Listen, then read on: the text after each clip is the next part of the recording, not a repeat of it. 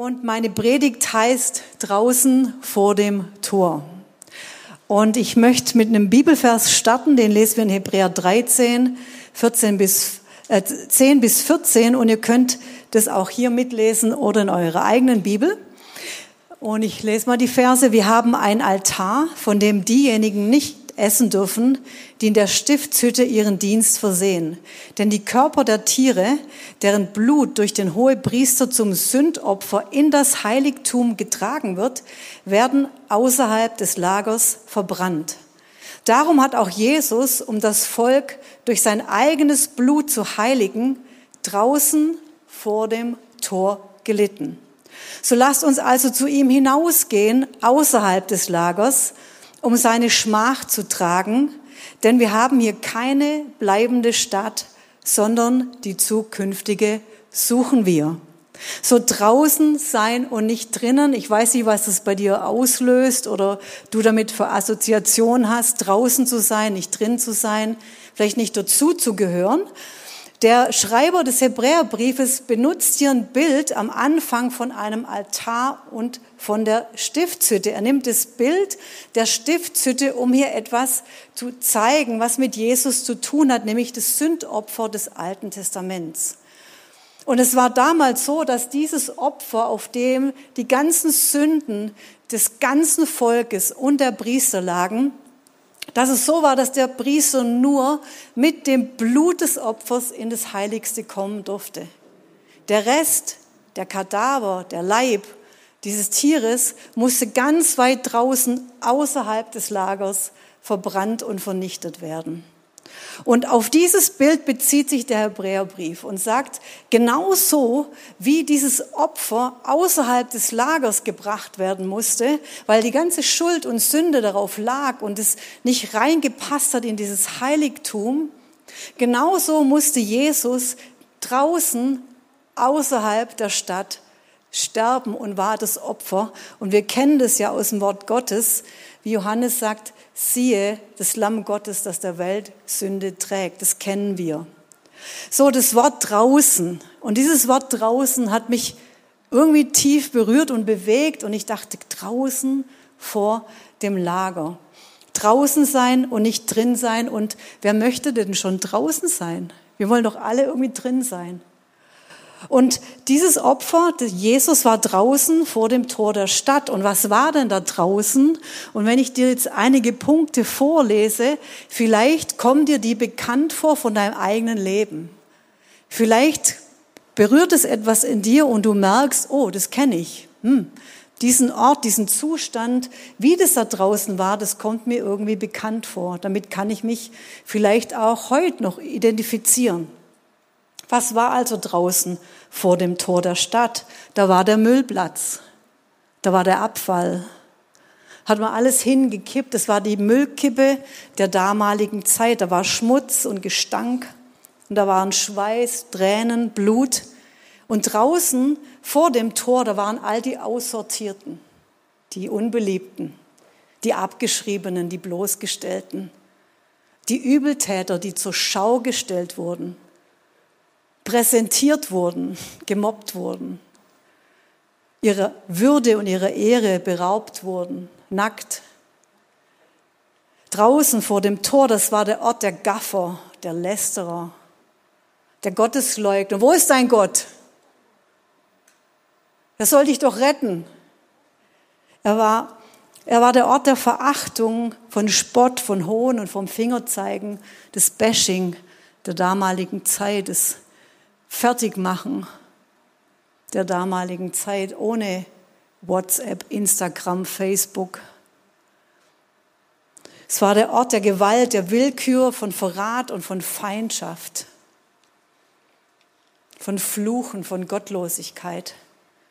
Da waren schaulustige Schadenfreude, geschieht ihm recht, kreuzigt ihn, von Unbarmherzigkeit, von Hass und Wut, Anklage, Ungerechtigkeit, da war Stolz und Überheblichkeit, Geschrei und Aggression.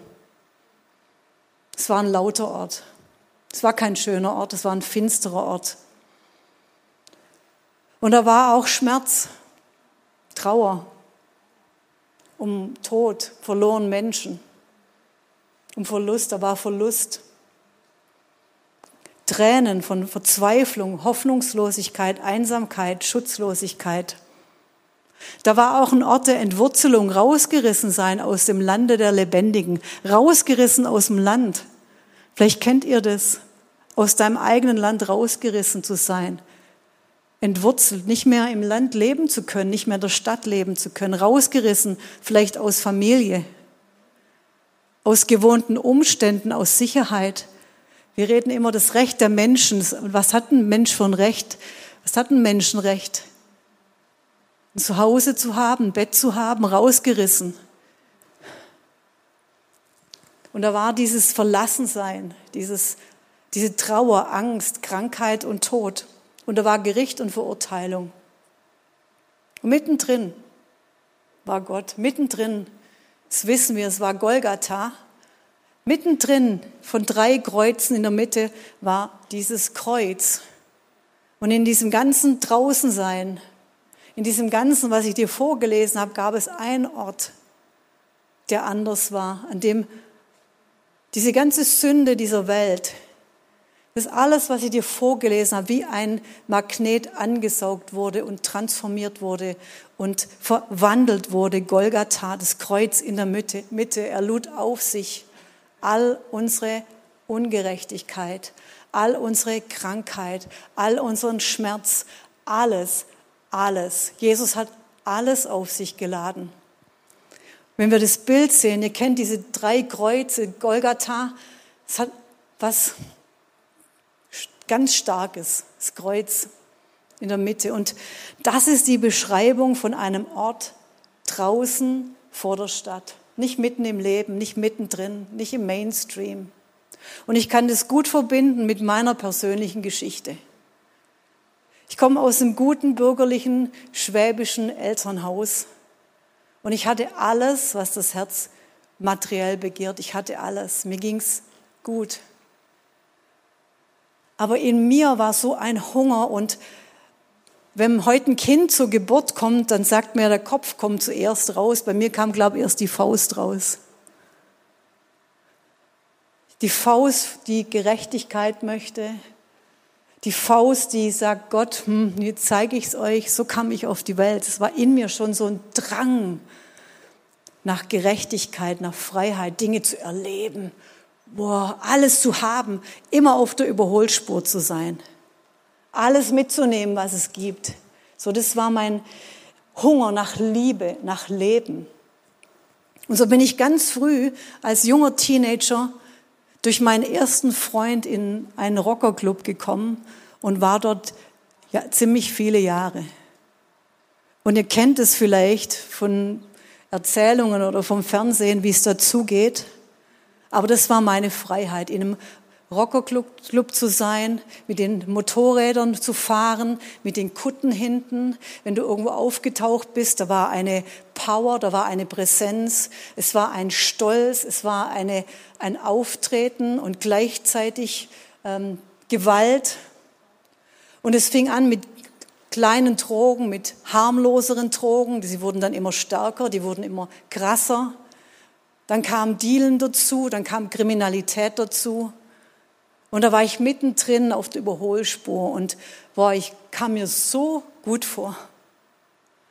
Wir hatten ein Tätowierstudio und weißt du, damals war das nicht so cool wie heute, dass alle Fußballspieler ihren rechten, linken Arm voll tätowiert haben. Meine Tätowierung, wenn die jemand gesehen hat, hinten einen riesigen Drachen drauf, dann war das Abschaum. Da, damals waren nur Leute tätowiert, die aus dem Gefängnis kommen, die ganz unten sind, asozial draußen. Ich wollte draußen sein, Outcast. Es hat mir gefallen, anders zu sein, nicht das Bürgerliche. Und in dieser, in diesem Leben, in dieser Phase traf ich die ersten Christen und ich wusste, die, die sind wirklich echt. Die sind echt. Da stimmt's bei denen. Das, man spürt es doch, ob jemand echt ist. Und ich wusste, die sind echt. Und ich traf die ersten Christen, die mir von Jesus erzählt haben und von seiner Liebe und dass Jesus mich will. Mich, den Outcast, mich, die Claudia. Und es gab stundenlange Gespräche. Damals, ich durfte da hin, stundenlang mit meinem Freund. Wir saßen dort und die haben uns erzählt und erzählt und haben uns eingeladen über Jesus, über Adam und Eva, die ganze Bibel durch, dass es einen Teufel gibt, dass es Dämonen gibt, dass es Finsternis gibt, dass es Errettung gibt, dass es eine Hölle gibt, dass es einen Himmel gibt und Ewigkeit. Jesus hat um mich gerungen, aber alle Warnungen, alles Werben hatte noch keinen Zweck bei mir. Denn für mich war Christsein was für Schwache, für alte Menschen, Leute, die irgendwann sterben müssen, die jetzt irgendwas brauchen, um sich festzuhalten, aber nicht für mich. Und ich habe alle Warnungen in den Wind geschlagen und sie haben mich gewarnt. Und zur damaligen Zeit war das sehr aktuell, dass man in okkulte Dinge reingegangen ist, in Esoterik, in okkulte Sachen. Und da gab es eine große Warnung. Sie haben zu mir immer gesagt, Claudia, mach das nie. Und was passiert? Meine Freundin kommt aus dem Urlaub zurück und bringt ihre Tarotkarten mit. Und dann bin ich eingestiegen in, das, in die Wahrsagerei und habe mir Tarotkarten gekauft von einem Mann. Ich weiß nicht, ob der dir was sagt. Der heißt Alistair Crowley. Es gibt verschiedene. Und ich habe mir diese schlimmsten, heftigsten Karten besorgt und habe angefangen, mich da hineinzugeben. Und ich weiß noch wie heute, es war, als ob ich hinübertrete in ein anderes Reich. Es war das Reich der Finsternis. Es war das Reich von Dämonen, von, von, von Dunkelheit. Und ich habe dort Dinge erlebt und ich wusste, es gibt Dämonen, es gibt einen Teufel, es gibt Finsternis. Ich habe in der Zeit einen Guru kennengelernt. Ich war wie seine Jüngerin. Wir haben total übernatürliche Dinge erlebt. Es gibt auch in der unsichtbaren Welt wirklich Power. Das habe ich erlebt, solche Dinge. Aber der Preis war, dass ich immer finsterer wurde. Ich wurde so finster, dass meine Freunde Angst vor mir hatten. Ich war eine Hexe. Ich wollte auch eine sein. Es hat mich innerlich stolz gemacht, dass ich so, boah, mich über Gott erhoben habe. Und die Spirale ging nach unten und meine Psyche wurde immer krasser und schwieriger. Ich war getrieben und ich hatte damals ein Zimmer in der Innenstadt, in der WG, mit Blick auf die Psychiatrie und ich dachte, ich muss dahin. Ich brauche irgendwelche Tabletten, damit ich wieder runterkomme, zur Ruhe komme, einfach mal schlafen kann, weil jede Nacht, ich war jede Nacht wach und dachte, ich werde heute Nacht abgeholt, höchstpersönlich vom Teufel. Wirklich, so war das. Und dann kam Jesus in meine WG. In Gestalt von einem jungen Mann, der selber mit uns ziemlich viel Alkohol getrunken hat. Und ich dachte, ach, das ist Jesus, weil die Christen mir ja damals erzählt haben, Jesus kommt mal wieder. Und ich dachte wirklich, das ist Jesus, der in meine WG kommt, um mir zu sagen, was machst du eigentlich hier? Leider kam dieser Jesus irgendwann in die Psychiatrie und von da schrieb er mir einen Brief. Und dieser Brief war wie von einem zweijährigen Kind, wo er mir sein Zimmer beschreibt mit einem Bett in so Strichchen, ganz simpel. Mein Zimmer, mein Stuhl, mein Bett hier. Und ich wusste, okay, der ist wirklich nicht Jesus. Aber drunter stand ein Satz ganz klar, in ganz klaren Buchstaben. Und ich wusste, diesen Satz hat er nicht geschrieben. Und da stand, siehe, ich bin bei euch bis ans Ende der Welt. Und ich wusste, dass das ein Satz aus der Bibel ist und dass das Gott zu mir gerade persönlich sagt. Ich bin bei dir, ich bin bei dir, ich bin da, ich bin da draußen, ich bin in der Finsternis, ich bin in dieser Dunkelheit, ich bin da, Claudia. Das war für mich wie so ein Hoffnungsschimmer in dieser totalen Kaputtheit. Aber ich war immer noch nicht bereit, wirklich meine Knie zu beugen, wirklich Jesus an das Steuerrad meines Lebens zu lassen, dass er bestimmen kann, wo es jetzt lang geht. Ich war immer noch nicht bereit dazu. Und dann kam mein 22. Lebensjahr und in diesem Lebensjahr wurde ich schwanger und es war, eine, war meine absolute Kapitulation, weil jetzt war klar, dass ich nicht mehr so leben kann, wie ich möchte. Und es war für mich ein Punkt, und ich weiß es noch wie heute, es war an meinem Geburtstag im 14. Februar 1989. Da war ich im Wenfelder Garten in einer Wohnung, die, in der ich bis da dann gewohnt hatte. Wenfelder Garten, jetzt schönes Wohnviertel. Es war damals, hieß es, der Backofen. Es war eine Gegend, wenn man die genannt hat, ich wohne im Wendfelder Garten, da muss man sich schämen, da muss man sich genieren. Bei der Behörde, wo wohnen Sie denn? Ja, Wendfelder Garten, 19. Oh, Schweigen. Dort waren die Kaputten, die Alkoholiker, die Aggressiven. Und da hatte ich eine kleine Sozialwohnung. Und ich weiß noch wie heute, wie ich dort gekniet habe auf diesem Boden. Und ich habe zu Gott gesagt, ich kapituliere jetzt wirklich endgültig. Du bist jetzt der Chef und der Herr in meinem Leben. Komme, was wolle. Und dann gab es diesen Wechsel und Jesus hat sich auf den Thron meines Lebens gesetzt und das Steuerrad übernommen, buchstäblich ab diesem Tag bis heute. Und ich wusste, ich brauche eine Gemeinde, weil ohne Gemeinde wirst du nie durchkommen im Leben, nicht. Und ich kam hier in die TOS-Gemeinde, die war damals noch Marktplatz 14-tägig abends, oder ich glaube abends so 18 Uhr, alle 14 Tage. Hallo, uns geht's hier gut. Alle 14 Tage. Und ich weiß noch, ich wusste, ich gebe heute mein Leben öffentlich Jesus. Und als Jobs damals den Aufruf gemacht hat, ich bin hier nach, bin nach vorne gegangen, noch bevor er gesagt hat, rennt mal nach vorne, ich war schon da. Weil ich wollte, der Welt zeigen und der sichtbaren und unsichtbaren Welt, dass ich jetzt Jesus gehöre. Und dann ging eigentlich meine Reinigung los, die Befreiung. Wirklich Befreiung von Finsternis, von Dämonen, von Schmutz. Und in der Gemeinde ist der Ort, wo du abgewaschen wirst in der Seelsorge, Dinge bereinigen kannst, Sünden bekennen kannst, abgewaschen werden kannst von allem Schmutz in allen Gedanken, in, in meinem tiefsten Innersten, wo ich nicht gewusst habe, dass es jemals sauber werden kann. Und ich möchte dir sagen, wenn du hier sitzt und das sind Gedanken in dir, und das hatte ich bei der Vorbereitung, dass in dir Gedanken sind schon über Monate und vielleicht Jahre. Und die sind so pervers und unrein und, und du denkst, das darf ein Christ nicht haben. Und du sprichst nicht darüber. Ich möchte dir sagen, bring das heute ans Licht, weil Jesus möchte es über dein Leben zerbrechen.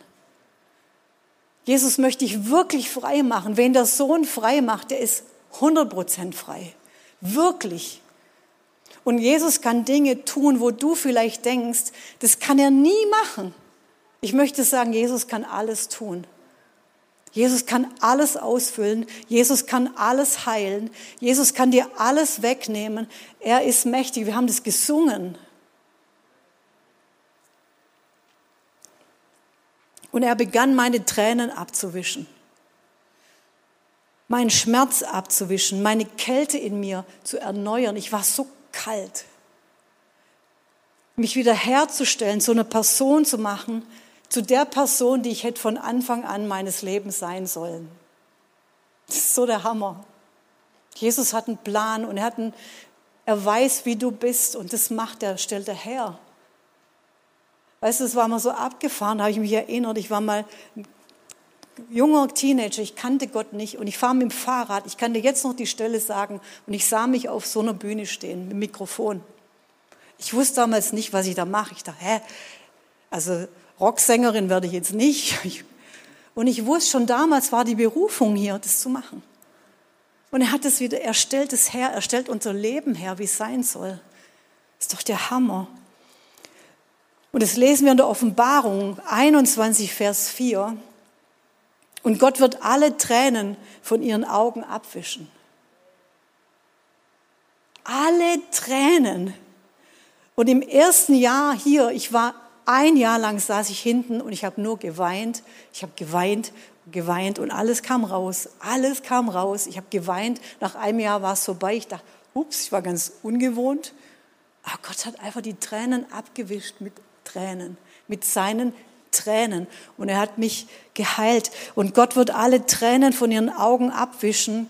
Und der Tod wird nicht mehr sein. Weder Leid noch Geschrei noch Schmerz werden mehr sein. Es gibt kein Leid und Schmerz und kein Geschrei.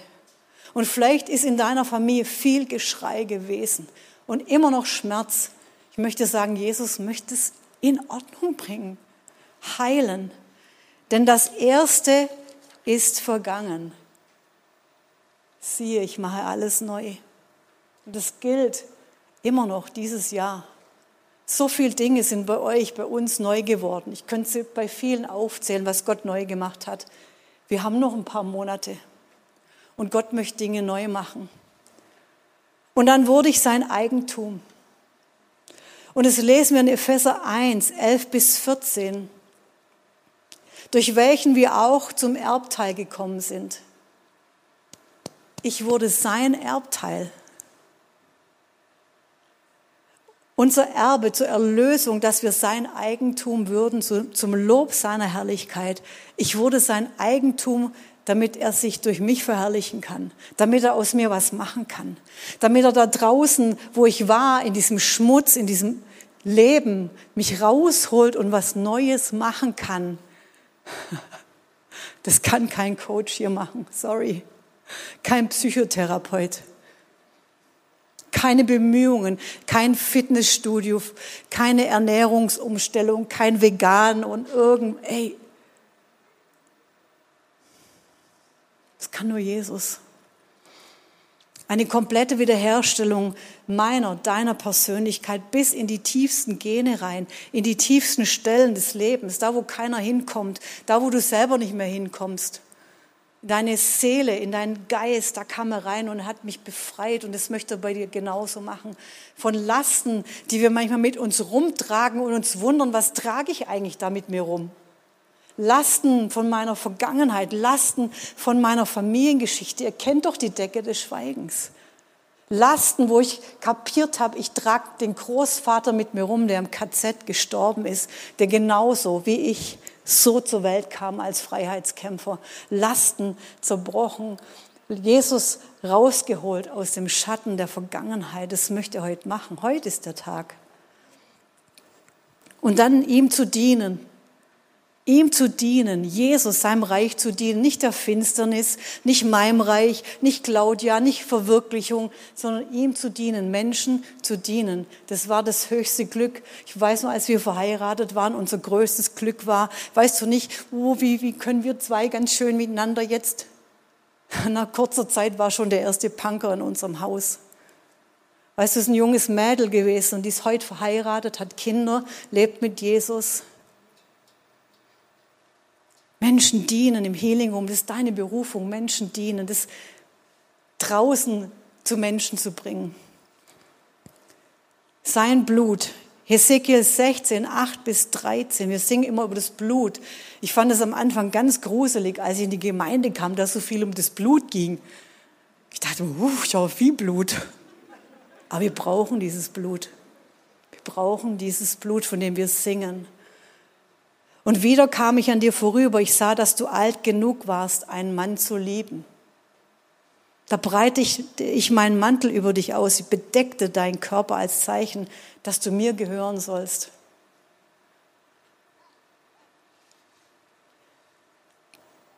Ich, Gott, der Herr, schwor dir die Treue und schloss mit dir einen Bund fürs Leben und so wurdest du meine Frau. Ich badete dich, wuschte das Blut ab und salbte dich mit duftenden Ölen. Ich zog dir ein buntes, kostbares Kleid an und dann steht hier nur, was Gott macht. Was Gott mit Leuten da draußen macht. Mit Leuten mit schmutzigen Kleidern macht. Boah. Ich mache alles neu. Und vielleicht denkst du, oh, wenn ich jetzt höre, kann Jesus das wirklich tun? Kann Jesus, kann Jesus wirklich meine Sünde vergeben? Wirklich Dinge vergeben, die für dich selber so schlimm sind? Ja, er kann und möchte. Kann Jesus diese Gedanken und Anfechtungen, mit denen du kämpfst, kann er die zerbrechen? Ja, ja. Hier und jetzt und heute. Kann er mich heilen von dieser Krankheit? Kann er mich heilen von diesen Schmerzen? Ja, er möchte es tun. Kann er diese Hoffnungslosigkeit, diese Entwurzelung, ich hatte das auch, dass hier Leute sitzen, ihr, seid entwurzelt. Vielleicht seid ihr aus einer anderen Nation, aber ihr seid wie entwurzelt, rausgerissen, vielleicht aus der Familie verstoßen, ich weiß es nicht, aber Jesus möchte dich einpflanzen und dir eine Heimat geben, zu Hause. Und die Jünger, die waren auch manchmal so ungläubig und sagten, kannst du das wirklich tun, Herr? Und dann sagt Jesus, was bei Menschen unmöglich ist, ist bei Gott möglich. Weißt du, er kann dir eine neue Niere geben, er kann dir neue Augen geben, er kann dir ein neues Herz geben, er kann dir eine neue Liebe geben, er kann das steinerne Herz rausholen. Ja, er kann. Und jetzt gehen wir nochmal zu unserem Vers zurück. Darum hat Jesus, um das Volk durch sein eigenes Blut zu heiligen, draußen vor dem Tor gelitten. Vergangenheitsform. Er hat es gemacht. Weißt du, er hat schon gelitten, er ist schon gestorben, er hat es vollbracht, es ist da. Und jetzt steht hier die Jetztform, die Gegenwart. Und dann steht hier, so lasst uns zu ihm hinausgehen, außerhalb des Lagers, um seine Schmach zu tragen, denn wir haben hier keine bleibende Stadt, sondern die zukünftige suchen wir. Ist nicht interessant, dass plötzlich die Zeit wechselt? Da war die Vergangenheit, da war dieses Sterben, dieses, dieses Opfer. Und jetzt plötzlich schwenkt es und Jesus sagt zu dir was heute. Komm raus aus der Stadt. Und wir fangen mal an mit diesem Denn. Wir haben ein So und ein Denn. Und wir fangen an mit dem Denn. Dieses Denn, da steht, wir haben hier keine bleibende Stadt. Alles, was du hier siehst, wird vergehen. Alles. Du kannst dein BMW nicht mitnehmen, ich meine auch nicht. Mein Haus, mein Auto, mein, ich kann nichts, nichts mitnehmen. Ich kann überhaupt nichts mitnehmen. Es wird alles vergehen, sagt er. Es gibt einen neuen Himmel, eine neue Erde, es gibt eine Ewigkeitsperspektive. Es geht um die Ewigkeit. Der Herr sagt, schau, die Ewigkeit, es geht nicht um diese Stadt, um das Mainstream, um das, wie ich es mir einrichte, um das, wie ich hier lebe. Natürlich sollen wir leben, natürlich sollen wir gesegnet sein, natürlich sollen wir auch wohlständig sein. Aber es geht um die Ewigkeit, dahin schauen, dahin gucken. Jesus kommt wieder, wie oft hören wir das? Aber er kommt wirklich wieder und dann ist doch die Frage, wie, wie komme ich dann zu ihm? Was sagt er zu mir? Es geht um die Ewigkeit. Wir suchen die zukünftige Stadt. Wir suchen, wir, natürlich kümmern wir uns hier um Dinge, aber das sind so viele Sorgen. Das sind so viele Kämpfe. Wo wohne ich? Wen heirate ich? Was mache ich? So viele Gedanken, so viel in dieser Stadt. Dass ich mir es einrichte, dass ich mir schön mache. Ja, das sollen wir alles tun, natürlich. Aber es geht immer um die Ewigkeit. Die muss im Blick sein, die Ewigkeitsperspektive. Jesus kommt wieder. Und darauf soll mein Sinnen ausgerichtet sein, und zwar heute. Und jetzt geht es nicht mal nur um die Bekehrung, sondern es geht darum, heute, wenn du 20 bist, wenn du 30 bist, wenn du 40 bist, wenn du 50 bist, willkommen zur Adler TSM. Ja, darum geht's. Weißt du, da ein Beispiel, da war ein Mann, der hat seinen Freund besucht war auf Durchreise und hat seinen Freund besucht und hat angeklopft und der Freund macht ihm auf und lädt ihn ein in seine Wohnung und der denkt, boah, hier ist aber kaum was, gerade mal ein Tisch und ein Bett und ganz viel Bücher, aber sonst hier ist gar nichts. Und er sagt zu ihm, hä, du hast überhaupt keine Sachen hier. Wo ist denn dein ganzes Mobiliar? Wo ist denn dein Besitz? Und der Mann sagt, dreht es um und fragt den anderen Mann, wo ist denn dein Besitz? Wo hast denn du deinen Besitz jetzt? Dann sagt er, ja, ich bin doch auf der Durchreise. Dann sagt der andere Mann, ich bin doch auch auf der Durchreise. Weißt du, wir sind manchmal so beschäftigt, alles einzurichten, nice zu haben, dass wir auch manchmal vergessen, da gibt es ein Draußen vor der Stadt. Da gibt es Verlorene, die warten auf dich. Da gibt es Leute, die brauchen dich, dass du rauskommst außerhalb der Stadt. Das sind die, die wir zu Jesus bringen können. Außerhalb, draußen. Billy Graham, also ich weiß nicht, ob er da schon gestorben war, auf alle Fälle hat er gesagt, vor seinem Tod, hey, wenn ich tot bin, ich habe nur die Adresse gewechselt, ich habe nur die Anschrift gewechselt. Das ist ein cooles Beispiel. Ich habe nur die Adresse gewechselt. Und jetzt gehen wir zu dem So. So, lasst uns. Deshalb, deshalb, weil Jesus da draußen war als Konsequenz, weil Jesus gestorben ist in diesem draußen, da steht, jetzt lass uns, so lass uns rausgehen. Und das sagt er zu mir heute. Er redet es heute, so lasst uns zu ihm rausgehen. Draußen, außerhalb des Lagers, außerhalb des Lagers. Das ist nicht das nice, die nice Surrounding, sondern rauszugehen, da wo das Kaputte ist, da wo das Verlorene ist, da wo das Kreuz steht, da ruft uns Jesus hin und sagt, lass uns da rausgehen, lass uns dorthin gehen. Und da steht seine Schmach tragen. So ein altes Wort gefällt uns vielleicht nicht. Schmach hört sich nicht gut an. Ich möchte eigentlich keine Schmach tragen. Ich möchte eigentlich lieber hm, anders leben. Aber Schmach, raus aus dem Lager, aus dem Mainstream, aus dem Angepassten und sich eins machen. Und was sehe ich denn da draußen? Was bedeutet denn diese Schmach? In Jesaja 53, 2 bis 3, da lesen wir, was uns da draußen erwartet.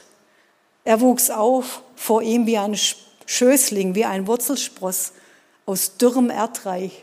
So wird Jesus beschrieben, so ein Reiskörnchen, so ein Reis, so ein kleiner Spross aus dürrem Erdreich. Er hatte keine Gestalt, er hatte keine Pracht. Wir sahen ihn, aber sein Anblick gefiel uns nicht. Der redet von mir, von uns. Da war keine Gestalt, es war kein durchtrainierter, schöner. Es war vielleicht eine Gestalt, die du sagst, oh, kann gar nicht hingucken. Da war keine Pracht.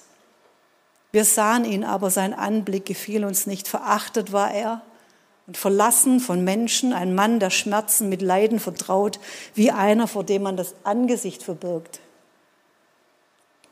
So verachtet war er und wir achteten ihn nicht. Da sollen wir hingehen. Eins machen mit ihm. Abgelehnt zu werden vielleicht. Weil wir mit Jesus leben, weil wir das Evangelium verkündigen, weil wir anders sind, weil wir alles verlassen. Nicht allen zu gefallen da draußen im Lager, nicht allen gefallen. Widerstand erleben oder Unverständnis erleben, vielleicht von Freunden oder von der eigenen Familie, ihm alles dort geben.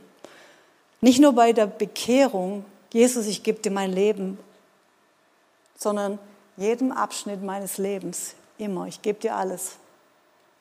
Ich gebe dir wieder alles. Weißt du, Günther und ich, wir Kinder aus dem Haus. Die Ruth macht jetzt Gemeindegründung, wird bald gefeiert. Mit 50. Adios, Deutschland.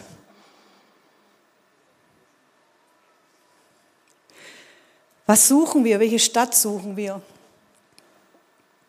Sie möchte, sie möchte Gott dienen und sie sagt, sie ist die glücklichste Person auf der ganzen Erde. Und heute, in einer Woche gründet sie, wird Gemeinde gegründet hier in Paraguay.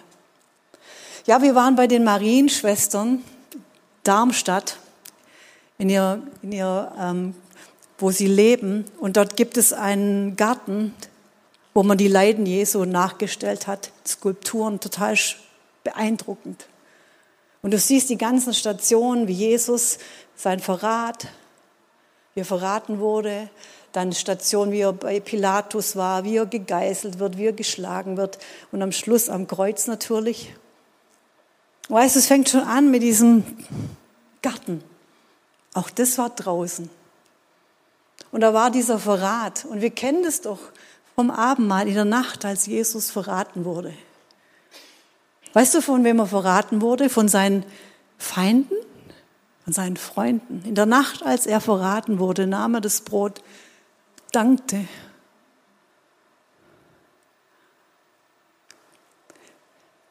Ich hatte das auch schon im ersten Gottesdienst, dass hier Leute sind, in dir stecken Pfeile von deinen Freunden. Vielleicht wurdest du verletzt, verraten. Aber es gibt nur einen Ort, das ist der Ort der Vergebung. Und Jesus möchte heute die Pfeile rausziehen mit seinen eigenen Händen. Vater, vergib ihnen, das waren seine Worte. Und ein so eine Skulptur war dort in diesem Garten und die hat mich so berührt. Und das möchte ich dir zeigen. Und da siehst du Jesus, wie er ringt.